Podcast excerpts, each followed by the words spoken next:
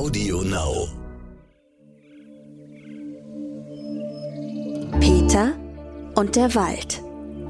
Der Geopodcast mit Peter Wohlleben.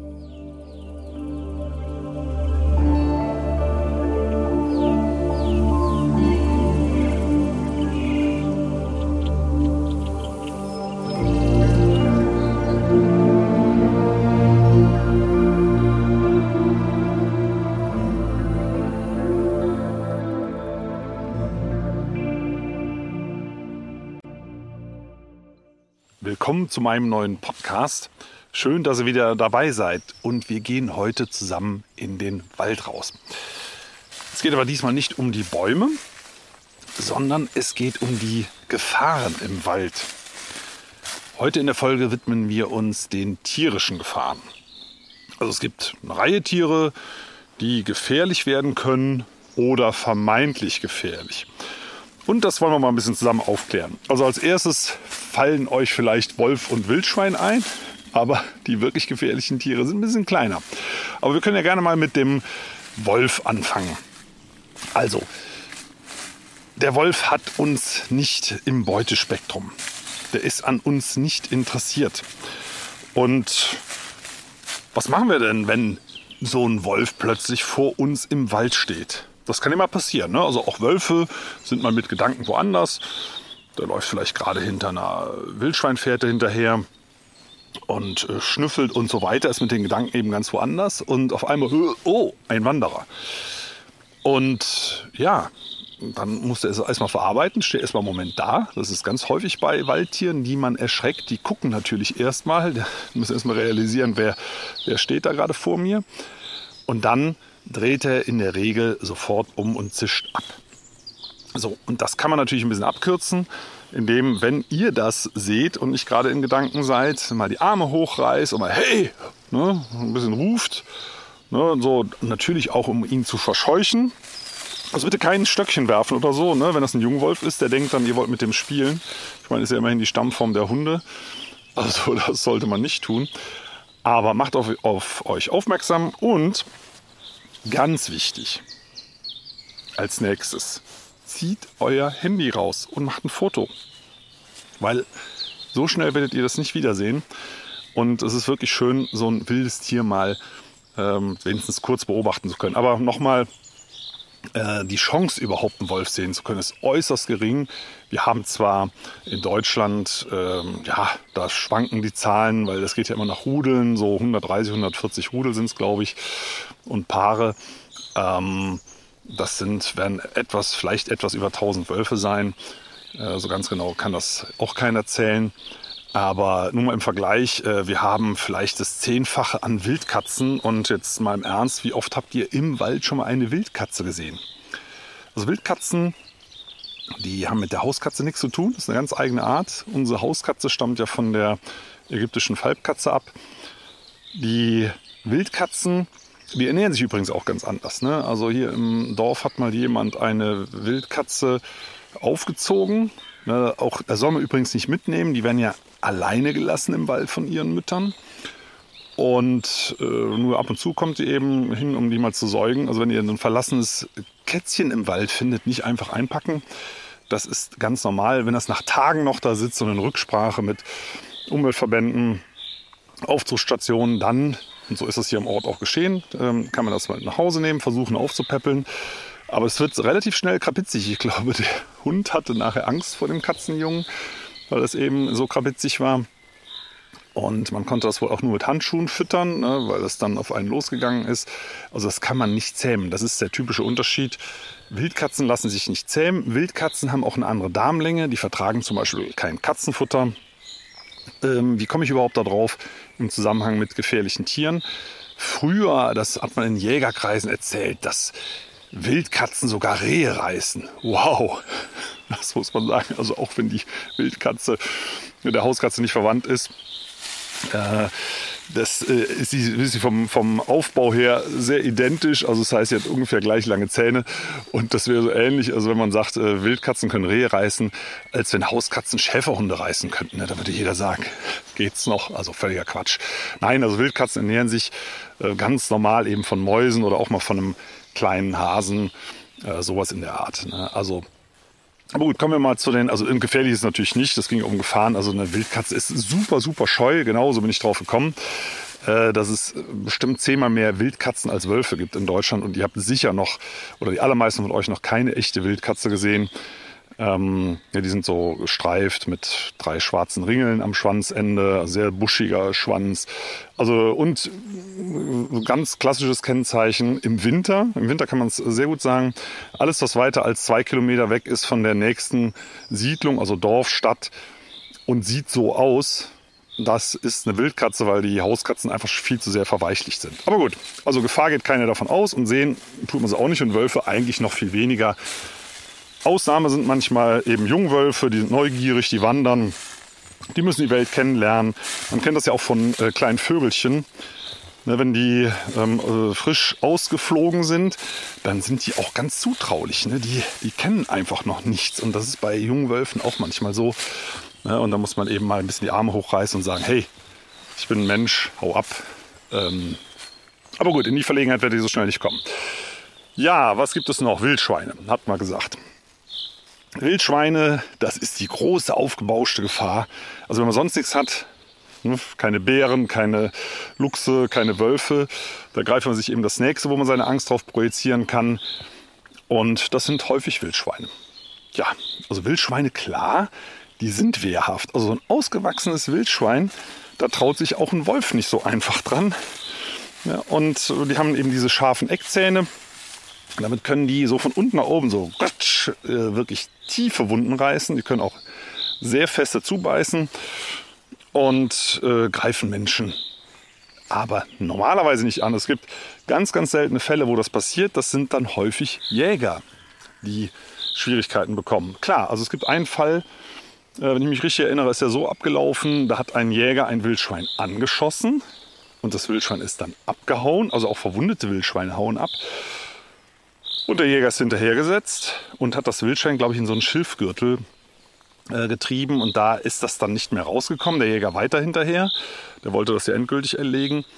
Und dann hat sich das Wildschwein umgedreht und ihn das, den Oberschenkel, glaube ich, aufgeschlitzt.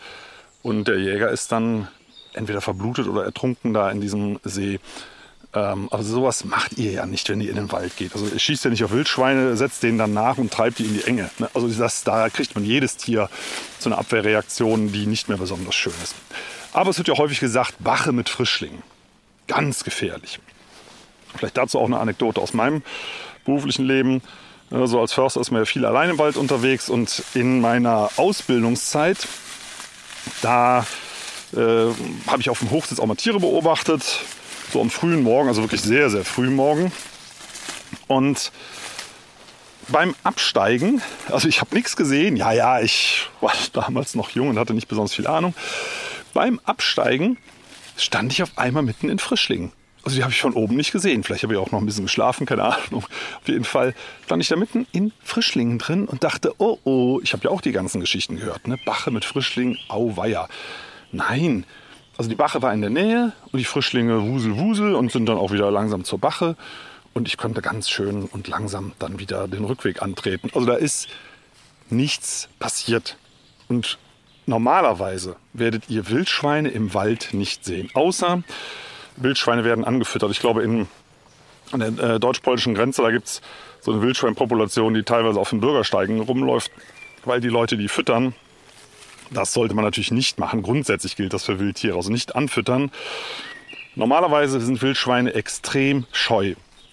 Die werden in Deutschland bejagt, die haben Angst vor den Menschen, die laufen weg. Und jetzt mal Hand aufs Herz, nicht im städtischen Bereich, sondern wenn ihr draußen äh, im Schwarzwald, in der Eifel, im Harz, äh, im Bayerischen Wald, wo auch immer unterwegs seid, wie oft habt ihr da schon Wildschweine gesehen und vor allem wie nah? Also Berliner Grunewald, kein Thema. Da lassen Leute ihr die Dönerreste fallen oder sonst irgendwas. Da kommen Wildschweine auch mal näher ran. Gerade im städtischen Bereich, wo nicht gejagt wird, werden Wildtiere eben sehr zahm. Ne? Sie greifen dann auch nicht an. Aber da kommt man schon mal näher ran. Aber draußen in der freien Landschaft, so richtig in der Einöde sozusagen, werdet ihr an Wildschweine gar nicht rankommen, weil die von euch nichts wollen. Ganz im Gegenteil, die hauen ab. Also Wildschweine haben wir auch abgehakt, Wölfe haben wir abgehakt. Ähm, wir kommen mal zu den kleineren Tieren. Wie sieht es denn aus mit Zecken? Ja, das ist eine Gefahr. Zecken sind wirklich gefährlich. Und Zecken sind dummerweise eben überall, also nicht nur im Wald, aber besonders im Wald. Also Zecken, äh, das sind diese kleinen Blutsauger. Also der typische, die typische heimische Zecke ist der Holzbock. Das ist so das, die, die allerhäufigste Zecke. Es gibt ja mittlerweile auch ein paar zugezogene Arten. Aber dieser Holzbock, diese Zecke, die saugt Blut und dabei kann sie Krankheiten übertragen. Jetzt können wir, gucken wir uns den Lebenszyklus an von so einer Zecke. Die hat verschiedene Häutungsstadien und insgesamt entwickelt die sich teilweise über mehrere Jahre hinweg. Die muss dreimal Blut saugen. Das kann, wenn man kein Opfer findet, auch schon mal ein bisschen dauern. Äh, entwickelt sie sich dann eben zu der ausgewachsenen Zecke. Also Zecken gibt es in verschiedenen Größen. Und gerade die ganz kleinen, die sind so vielleicht noch nicht mal einen Millimeter groß. Da hat man echt schon Mühe, die zu finden. So, was macht Zecken so gefährlich? Äh, die übertragen Krankheiten, zum Beispiel die Borreliose. Das ist so ein Schraubenbakterium. Ich selber, erzähle ich euch gleich auch, habe das auch schon mehrfach gehabt, auch richtig hart.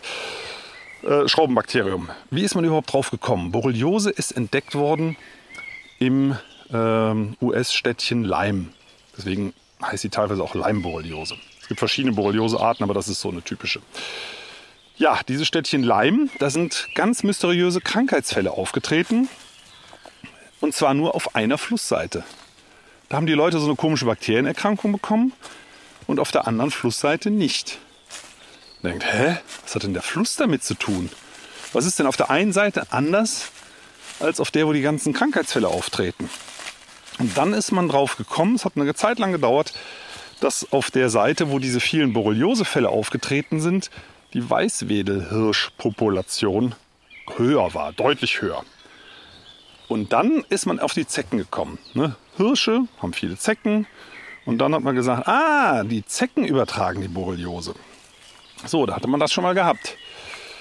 Es kommt also auf die Wildtierpopulation an, wie hoch die ist. Also Rehe und Hirsche, vor allem aber Rehe, das sind die Endwirte, die typischen Endwirte der Zecken.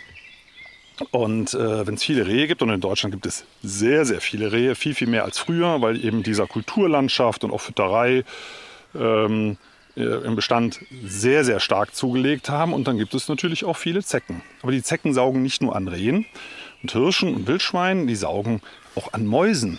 Die saugen auch an Igeln, die saugen an Füchsen, natürlich auch an Katzen und Hunden und an uns. So, ähm, und beim Saugen übertragen die unabsichtlich Bakterien. Ne? Die haben sie irgendwo sagen wir, bei einer Maus mit aufgesaugt, lassen sich fallen, häuten sich, wird der nächste wird befallen, zum Beispiel wir. Und da werden die Bakterien dann unfreiwillig mit injiziert. Zecken injizieren eine Reihe von äh, verschiedenen Stoffen. Ich glaube, es sind über 100 verschiedene chemische Stoffe, die Zecken in uns erstmal rein injizieren. Zum Beispiel um die Stichstelle auch zu betäuben, damit ihr nicht merkt, dass ihr von einer Zecke gebissen werdet. Ne? Denn die sägen ja ein Loch in die Haut und saugen dann da schön rum. Ne? Das würde, normalerweise würde es ja wehtun. Also die betäuben das erstmal schön und bei diesem Einspucken von diesen Substanzen kommen eben auch diese Bakterien mit. Und Borreliose, äh, das ist eine Krankheit, die kann alle möglichen Organe befallen. Ich zum Beispiel hatte ich habe das über, weiß ich nicht, Antikörper schon seit Jahrzehnten im Blut. Aber vor ein paar Jahren ging das dann los mit ganz heftigen Kopfschmerzen. Das habe ich schon mal bei einem Wetterumschwung, aber eben nicht eine ganze Woche lang. Und dann bin ich eben zum Arzt. Und wenn ihr das beim Arzt untersuchen lasst, Borreliose, lasst nicht nach Antikörpern gucken. Sie, viele Ärzte schauen nur, Ärztinnen und Ärzte schauen nur nach Antikörpern und das heißt einfach nur, ihr habt mal eine Borreliose-Erkrankung mitgemacht. Mehr sagt das erstmal nicht. Ob die aktiv ist oder nicht, wie lange das her ist, ob das behandelt werden muss, das sagt das alles nicht. Ne? Ähm, also von daher solltet ihr den Aktivitätswert messen lassen. Das nennt sich LTT-Test. Und wenn man den macht, dann sieht man, ah, die wuseln da aktuell im Blut rum. Und dann kann man eine Antibiotikatherapie machen. Die da hat bei mir, boah, wie lange war das? Ich glaube zweieinhalb Monate oder so gedauert. Und beim ersten Mal hat es nicht angeschlagen. Also ich habe es zweimal zweieinhalb Monate gemacht. Das muss man natürlich auch aushalten können. Und mir ging es ganz gut. Ich hatte da keine großen Nebenwirkungen. Und ich bin sie Gott sei Dank wahrscheinlich losgeworden. Wahrscheinlich deswegen, weil so ganz 100 Prozent kann man da nie sicher sein, weil diese Bakterien sich von Zeit zu Zeit auch mal in so Knorpel und andere sehr schlecht durchblutete Gewebe zurückziehen. Und da kriegt man sie nicht. Also da schlägt der Test nicht an, da erwischen sie die Antibiotika nicht. Also wenn ich Pech habe, kommt die irgendwann doch noch mal hoch, aber dreimal auf Holz geklopft. Warte mal, ich mache das mal hier bei dem Baum. So, dreimal auf Holz geklopft, dass das nicht mehr passiert. Ja, also Borreliose kann äh, Nervenkrankheiten hervorrufen, Lähmungen. Also es gibt, das war früher bei uns schon an der Hochschule, äh, eine, eine Geschichten, die da kursiert sind von äh, Försterinnen und Förstern, die im Rollstuhl sitzen nach äh, einer Borreliose-Infektion. Also ist, man soll damit nicht spaßen.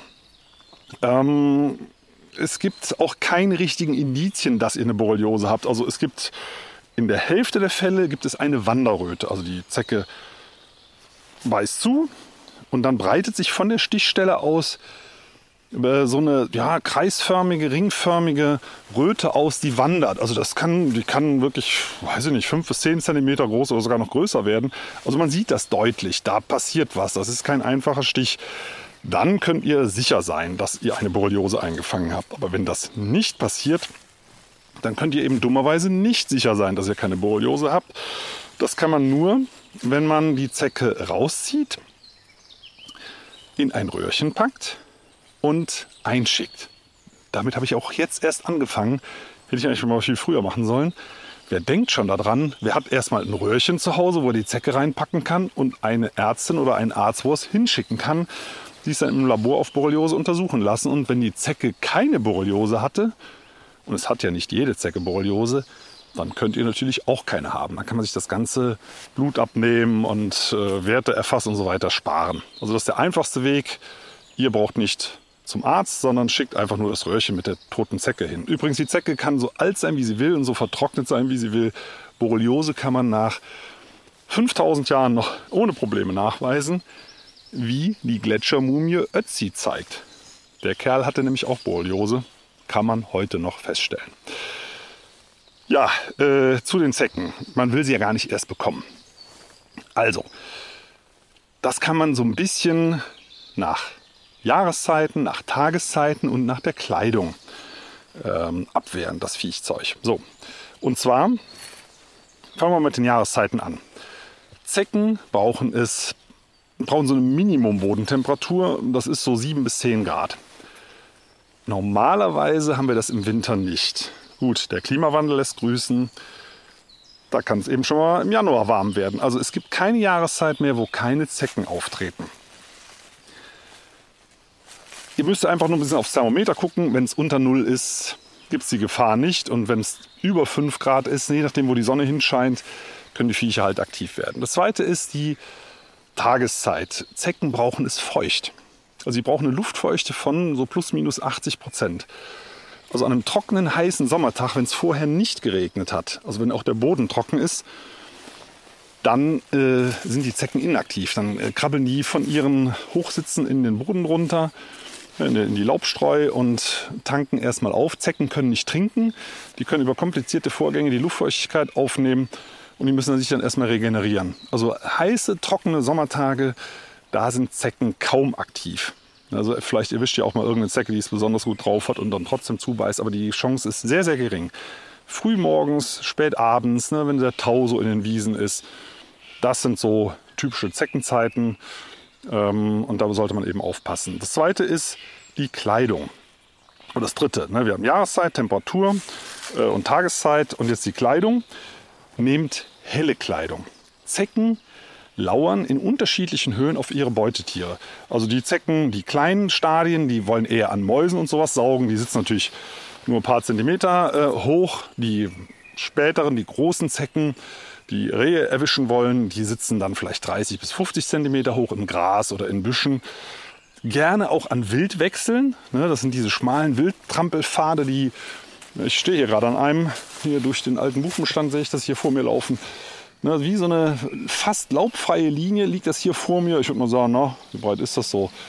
30, 40 Zentimeter. Da sieht man, da, da trampeln immer die Rehe und Hirsche hin und her. Und da sind natürlich besonders viele Zecken, logischerweise, weil hier, da ist quasi das Wirtshaus.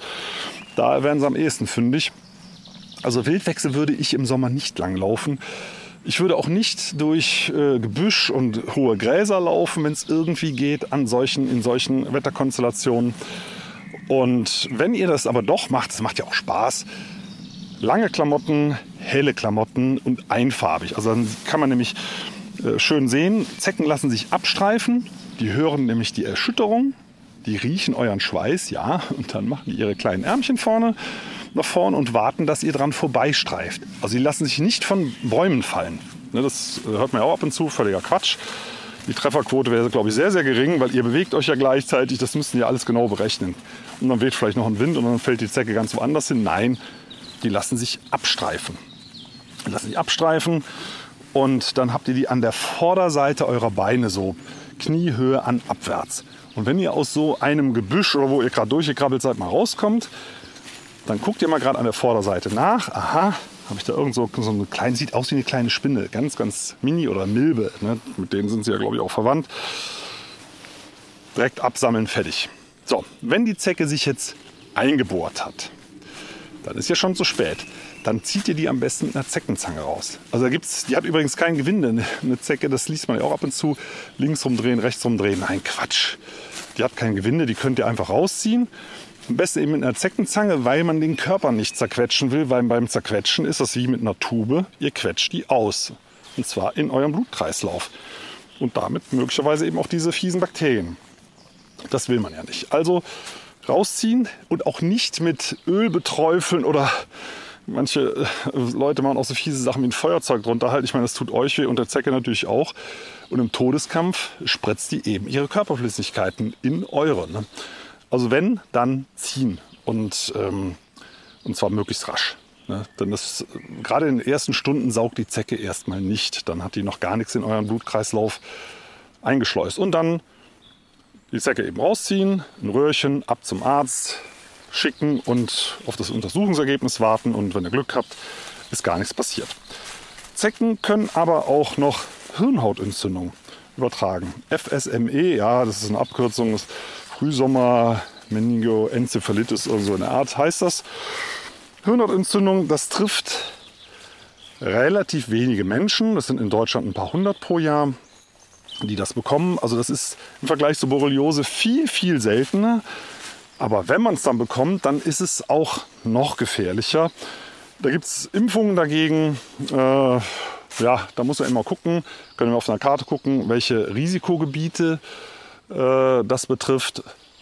Das Gebiete sind, wo ihr wohnt oder wohin ihr in Urlaub fahrt, ob ihr da viel im Wald unterwegs seid oder nicht. Ob sich das lohnt oder nicht, das müsst ihr mal selber abschätzen. Also ich bin zum Beispiel noch nicht geimpft. Bei uns hier ist es kein Risikogebiet, noch nicht. Das breitet sich leider immer weiter aus. Und äh, im Urlaub gehe ich selten durchs Unterholz. Ihr könnt, das muss man schon dazu sagen, Zecken natürlich auch zu Hause auf dem Rasen bekommen. Ne, denkt dran, die kleinen Zecken, die hinter Mäusen her sind, die sitzen auch bei euch im Rasen. Ne? Und gerade eben in den Morgenstunden oder den Abendstunden, wenn die Bodenfeuchtigkeit auch ein bisschen besser ist und dann die Luftfeuchtigkeit in den Gräsern eben diese 80 Prozent erreicht, dann sind die kleinen Viecher eben aktiv. Ja, jetzt kommen wir zu noch kleineren Tieren. Ja, das gibt es, oder beziehungsweise Hinterlassenschaften von, noch kleinere Hinterlassenschaften von Tieren. Das ist der Fuchsbandwurm. Der Fuchsbandwurm, das ist ein Parasit, der sitzt im Darm vom Fuchs. Das können hunderte und tausende Tiere sein, die sind ganz klein. Und die schmarotzen da und nehmen sich da aus dem Darminhalt das, was sie brauchen und scheiden massig Eier aus. Und die Eier sind staubfein. Und die werden von, zum Beispiel von Mäusen aufgenommen und in der Leber und anderen Organen entwickeln sich so Blasen mit so Zwischenstadien von diesen Bandwürmern und mit Blasen in der Leber oder in der Niere oder sogar im Herz wird man langsamer als Maus. Und langsame Mäuse werden von Füchsen gerne gefressen, weil sie eben nicht so schnell abhauen. Und zack, hat sich der Fuchs schon wieder Fuchsbandwurm eingehandelt. Ja, wenn ihr das verdaut, dann werden die frei und dann sitzen sie schön im Darm und können ein munteres Leben führen. So weit, so gut. Aber es treten eben Fehlwirte auf, zum Beispiel wir. Also wenn wir anstelle der Maus die Eier aufnehmen, dann entwickeln sich bei uns nicht in jedem Fall, aber in, einer, in einem geringen Prozentsatz der Fälle auch solche Blasen in der Leber oder anderen Organen. Ne? Und das dauert, das kann 15 Jahre dauern, bis das ausbricht. Also diese Bandwürmer sind sehr lahm, aber es ist natürlich dann gefährlich, ne? wenn eure Leber kaputt ist. Und euch frisst auch kein Fuchs. Nein, die landet dann natürlich im Krankenhaus, logisch. Äh, aber die Frage ist, wie vermeidet man das? Äh, und da wird eben häufig erzählt, keine Waldfrüchte bis Kniehöhe fressen. Äh, essen. Sorry, ich war schon beim Fuchs. Keine Waldbeeren bis Kniehöhe essen, ungewaschen, ungekocht, äh, wegen dem Fuchsbandwurm. Und das ist Quatsch. Ne? Also wie sollen denn die Fuchsbandwurm-Eier da hinkommen? Die müssten ja zufällig hier überall durch den Wald wehen und dann auf die äh, Walderdbeeren, die es ja nur ein, zwei Wochen, ne? also die sind ja relativ schnell auch wieder weg, äh, gibt, drauf fliegen und ihr die dann essen. Also das Risiko, das tendiert gegen null. Muss man mal ganz klar sagen. Ich sage euch gleich, wo die Hauptquellen sind. Also lasst euch die Freude am direkten Beerenessen im Wald nicht vermiesen.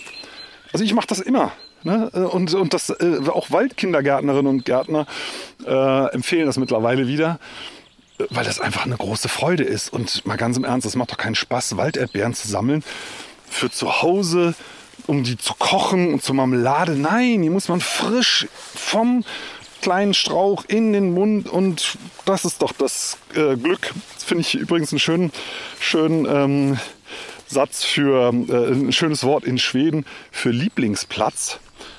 Also ich kann es nicht richtig aussprechen, ich versuche es aber mal. Es heißt Smultronstelle. Das ist Walderdbeerstelle. Das ist das schwedische Wort für Lieblingsplatz. Also das sagt eigentlich schon alles. Ne? Also die muss man dann direkt essen. Und das Risiko Fuchsbandwurmerkrankung ist praktisch null. Fuchsbandwürmer, wo kann man die sich als Mensch einfangen? Ja, da gibt es verschiedene Möglichkeiten. Eine Hauptansteckungsquelle sind Haushunde. Ja, Haushunde, die Mäuse fressen zum Beispiel oder Fuchskot. Ne, wenn die Hunde nicht regelmäßig entwurmt werden, scheiden die Fuchsbandwurm Eier aus und dann lecken die sich eben mal hinten ein bisschen sauber ne, und dann durchs Fell und man streichelt die, ja, und dann kann man die einatmen, diese Eier. Oder wenn man sich die Hände nicht wäscht und isst irgendwas, auch eben so direkt in den Magen einführen. Das ist eine der Hauptansteckungsquellen. Ich glaube, gerade aus der Türkei bei streunenden Hunden, da ist, wird berichtet, dass es da sehr weit verbreitet ist. Aber es kann natürlich auch in Deutschland passieren, gar keine Frage. Also Hunde, die gerne äh, Fuchskot fressen oder sich, das hat mal ja, das ist schon viele, viele, viele Jahre her. Wir hatten mal eine Hündin, die ist auch 15 Jahre bei uns geblieben zum Glück. Die hat sich gerne in Kot gewälzt. Also das ist nicht schön. Klar hat man die dann in der Badewanne da äh, wieder versucht sauber zu machen. Das stinkt ja auch erbärmlich.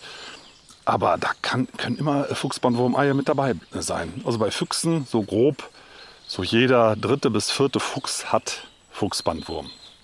Dass man mal so eine Einschätzung hat. Das ist auch nicht jeder Fuchs, der befallen ist. Aber jeder dritte bis vierte, das ist ja schon mal was.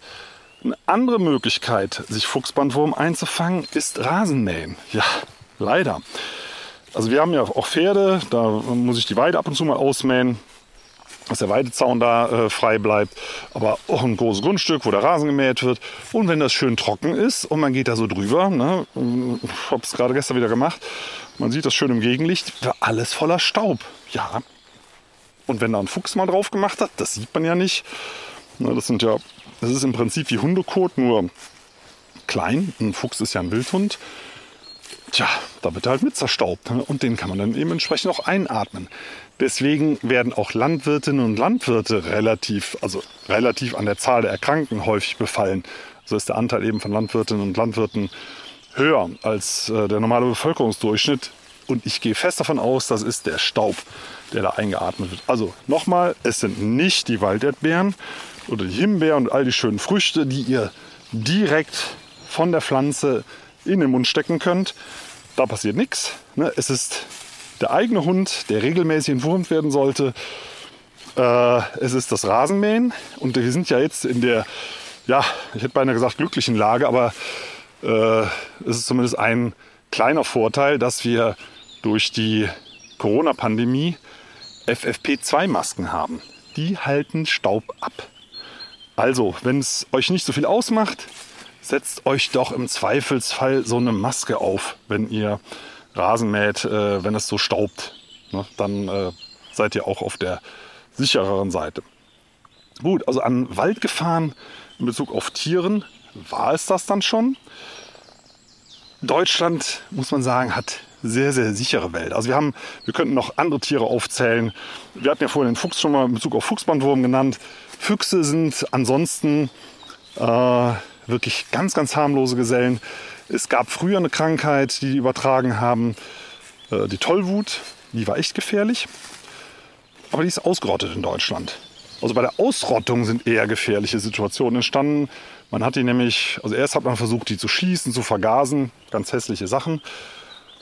Hat nicht geklappt. Der Fuchs hat sich fröhlich gehalten in der Population. Und dann äh, ist man auf die Idee gekommen und hat gesagt, Mensch, den impfen wir. Tollwutimpfung für Menschen gab es ja schon. Machen wir mit dem Fuchs auch. Und zwar mit einer Schluckimpfung. Und hat dann Köder, gefrorene Köder, ich weiß nicht, ob da irgendwelche Fischabfälle oder was drin war, äh, mit dem Flugzeug abgeworfen, schön flächig verteilt. Und da drin war eine Impfkapsel. Und wenn der Fuchs draufgebissen hat, dann war er geimpft. So, eine Impf, so ein Impfköder ist mal bei uns direkt am Forsthaus auf der Mülltonne gelandet, wo ich auch gedacht habe, also wenn man da so aus einem Kilometer Höhe einen abgeworfenen Eisbocken auf den Kopf kriegt, weiß ich nicht, ob das harmloser ist als Tollwut. Aber egal. Die Tollwut ist ausgerottet. Die gibt es schon seit vielen, vielen Jahren nicht mehr in Deutschland. Und insofern äh, sind Füchse, die zutraulicher werden, keine Gefahr. Das sind auch oft Jungfüchse. Das sind Füchse, die sich an Menschen gewöhnt haben. Füchse greifen Menschen ja nicht an. Die sind ja nicht doof. Füchse fressen Mäuse und Regenwürmer. Das ist ihre Beute. Das sind einfach schöne Wildhunde. Ich habe mal, das war eigentlich eines meiner schönsten Fuchserlebnisse, einen Fuchs am Brandenburger Tor gesehen, der da in aller Ruhe eine Currywurst verspeist hat. Fand ich klasse. Da sind wir wieder beim Thema Stadt. Also wenn der Mensch den Tieren nichts will, dann werden die Tiere einfach vertrauter. Und das macht, also mich macht das glücklich, wenn, wenn Tiere einfach so ein bisschen diese Angst verlieren. Nicht die Distanz, aber die Angst. Also dieser Fuchs, der hat mich dann schon misstrauisch angeguckt. Also ich glaube, ich bin so, wie nah bin ich rangekommen, 15 Meter oder so. Ja, und dann hat er schon mal so ein bisschen geguckt, ja, will der jetzt mir die Currywurst da wegnehmen oder so. Ähm, aber immerhin kommt man da so nah dran. Im Wald werdet ihr das nicht erleben, dass ihr so nah an Füchse kommt. Also nochmal, in Bezug auf tierische Gefahren sind es die kleinen, wo man das Auge drauf halten soll. Also Zecken, ja, wenn ihr das schön regelmäßig mal eure Beine abschaut, wenn ihr irgendwo lang gelaufen seid oder wenn ihr im Gras gelegen habt, ne, einfach so ins Gras legen ist schön. Ich muss sagen, ich muss dann auch jedes Mal an Zecken denken. Mittlerweile, wenn ich mich zu den Pferden zum Beispiel auf die Wiese lege, denke ich auch jedes Mal, äh, ne, mal gucken. Dann guckt man halt abends noch mal gründlich nach. Übrigens gerade in den Hautfalten, ne, da wo es schön feucht ist. Zecken brauchen eben diese Feuchtigkeit. Das Übelste, wo ich meine Zecke hatte, das würde ich zum Schluss auch noch mal sagen, war das Trommelfell. Ich hatte da so eine Survival-Tour gemacht mit ähm, Gästen hier bei uns in der Eifel und dann haben wir so auf selbstgemachten Reisigbetten geschlafen. Und morgens denke ich, was ist das für so ein komisches Geräusch da im Ohr? Das ist, als ob da so ein Insekt rein ist, eine Mücke oder so. Das ist ja ganz fies, ne? Habt ihr vielleicht auch schon mal gehabt, dass eine Fliege ins Ohr geflogen ist oder so?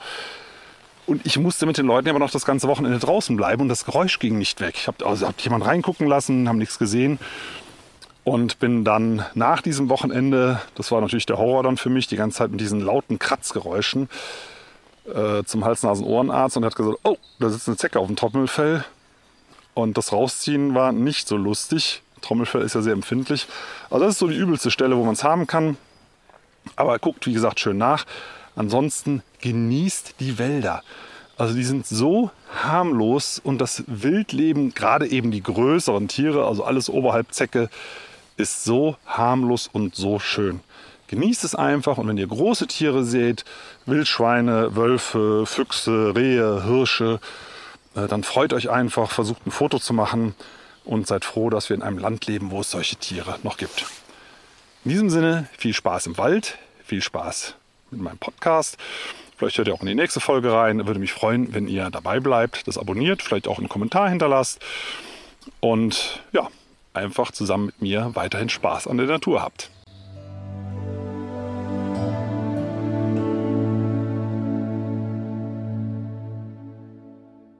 Schön, dass ihr zugehört habt. Vielen Dank. Und wenn euch die Folge gefallen hat, abonniert doch den Podcast gerne auf AudioNow, Apple Podcasts, Spotify oder anderen Plattformen. Und über eine Bewertung bei Apple Podcasts würde ich mich auch sehr freuen. Übrigens könnt ihr dort auch gerne kommentieren. In der Podcast-Beschreibung findet ihr auch einen Link für ein Abo für Wohllebenswelt, mein Magazin. Und für euch alle gibt es dann eine Gratis-Ausgabe dazu. Und jetzt gibt es zum Abschluss noch etwas Waldatmosphäre für zu Hause. Viel Spaß beim Entspannen und bis zum nächsten Mal.